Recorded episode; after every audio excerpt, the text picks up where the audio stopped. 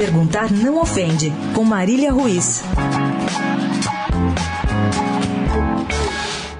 2017 começou com oito, oito times brasileiros brigando para estar em campo hoje, a partir das 15 para as 10 da noite, para disputar a final da Libertadores. O Palmeiras, junto com a patrocinadora, foi quem mais gastou para assegurar que seria ele. Contratou Borja e Guerra, estrelas da Libertadores do ano passado. Contratou Felipe Melo e Rafael Veiga e Johan e Keno e Daverson e outros 18 territórios à sua escolha, se é que vocês me entendem.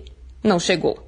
O Flamengo não ficou muito atrás, mas a frustração rubro-negra veio logo, muito antes. O time não passou da primeira fase, fiasco que deixou um gosto amargo pela temporada inteira. Outro favorito de vocês da imprensa, o Atlético Mineiro, não conseguiu empolgar nem o mais fanático torcedor. Nunca foi sombra do time de 2013 que levantou o tão cobiçado troféu de campeão da América. O Santos, idem, neste ano não arrancou meio suspiro.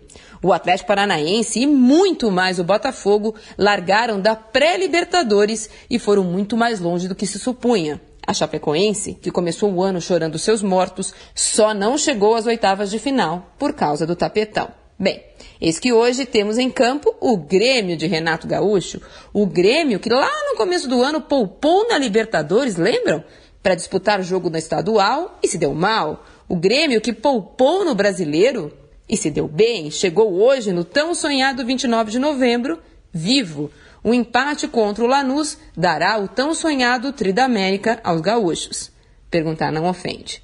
Será que o mundo, ou pelo menos a América do Sul, será mesmo dos espertos? Resposta a partir das 15 para as 10 da noite. Marília Ruiz, perguntar não ofende, para a Rádio Eldorado.